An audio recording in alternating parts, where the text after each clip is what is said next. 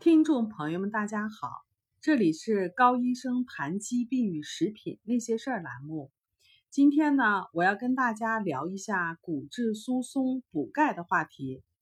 许多年前，家里关系非常近的一位长辈，乘坐公交小巴的时候，车颠簸了一下，尾骨就骨折了。还有一位长辈，有一次干咳稍微剧烈了一点，结果肋骨就骨折了。不用我说，您一定知道，这多半是骨质疏松引起的。这个时候呢，周围的亲戚朋友一定会关切的跟您推荐一些钙的补剂。补钙的概念可以说是家喻户晓，许多人四十五岁以后，甚至把钙当成了日常必补的营养素之一。那么，先让我们了解一下钙。钙是体内含量最多的一种矿物质，它具有多种功能，比如说组成骨骼，参与肌肉的收缩，参与心脏自主节律的形成，继而引起心脏的收缩，神经传导等等。我们对它熟悉，主要是因为电视、报纸的广泛的宣传。但是，您补的钙，正如您所期望的那样。去形成骨骼了吗？在这里跟您介绍一个医学名词，叫做钙化。钙化指的是钙盐在体内组织的不正常的沉积。不正常的沉积的部位多在软组织当中，比如说动脉、心脏瓣膜、大脑、乳腺、肺脏、胰腺、肾脏、软骨、肌腱等等。列举脏器的名称可能还不够形象，具体的跟您说，钙如果沉积在乳腺，可以引起乳腺非癌性纤维囊性变。钙还可以出现在受损的慢性胰腺炎患者当中，引起钙化，胰腺的功能受损，继而可能会出现糖尿病。钙如果沉积在肾脏，就是肾结石。其实。最直观的看见钙是在颈部 B 超下，您可以清楚的看到颈动脉内膜增厚钙化斑块形成。最糟糕的是心脏超声可以看到钙不受约束的沉积在我们原本原本柔软有弹性的心脏瓣膜上，或者是沉积在瓣膜牵拉装置上，从而引起瓣膜的老化。没有弹性，最终会导致严重的瓣膜狭窄，血液没有办法从心脏流向大的动脉，严重的时候有猝死的危险，还有可能钙化导致瓣膜关不住，严重的时候大量的血液倒流会上一个腔室，长期的话会引起心功能的衰竭。其实。和我们体内其他生理功能是一样的，我们的身体是非常复杂的、完美分工合作的生命有机体。我们的生理功能的每一步都讲究平衡。同样，预防骨质疏松也不单单是补钙那么简单。从吸收钙到钙进入骨骼，到形成骨骼，需要一系列营养物质的参与，其中包括镁。磷、维生素 D 三和维生素 K 二等等，对于骨骼的健康来说，维生素 D 三的作用是帮助机体去吸收钙，维生素 K 二的作用是把吸收进来的钙运送到骨骼中去，在那里再进一步形成骨骼。这一点非常重要。缺乏维生素 K 二，机体对钙的调控就会失去了方向。即使钙被吸收进来，它也不知道应该去哪里。这时的钙不但不能保护骨骼的健康，而且对身体具有极强的破坏性的作用。因为这些失去方向的钙会去不该去的地方，正如我们前面所说的，去了心血管系统、肾脏和大脑组织，沉积在那里，使组织钙化。从而导致了前面所提到的严重的疾病。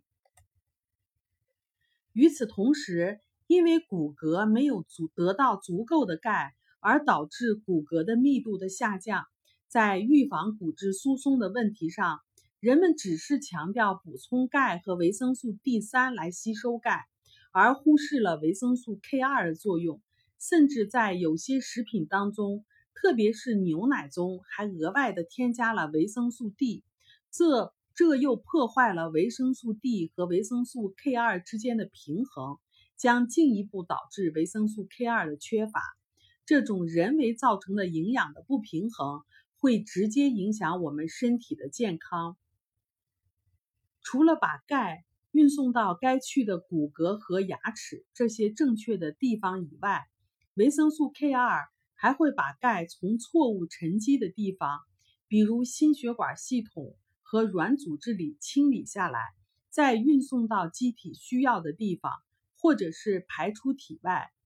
因为维生素 K2 的这一个重要的作用，使得它对身体的健康起到了极其重要的作用，所以。镁、磷、维生素 D 三和维生素 K 二精确的合作，才能够使钙在骨骼中矿化，增加了骨质密度和强度。同时呢，还必须防止钙在其他组织中的钙化。同样是钙，身体需要利用它来形成矿化，来增加我们骨质的密度。同时呢。又要必须阻止它钙化，能够做到如此的精确，我们的身体还要依赖以下三种物质：第一是降钙素，第二是骨钙素，第三是基质 GLA 蛋白。骨骼的新陈代谢当然还需要甲状旁腺激素来参与来调控。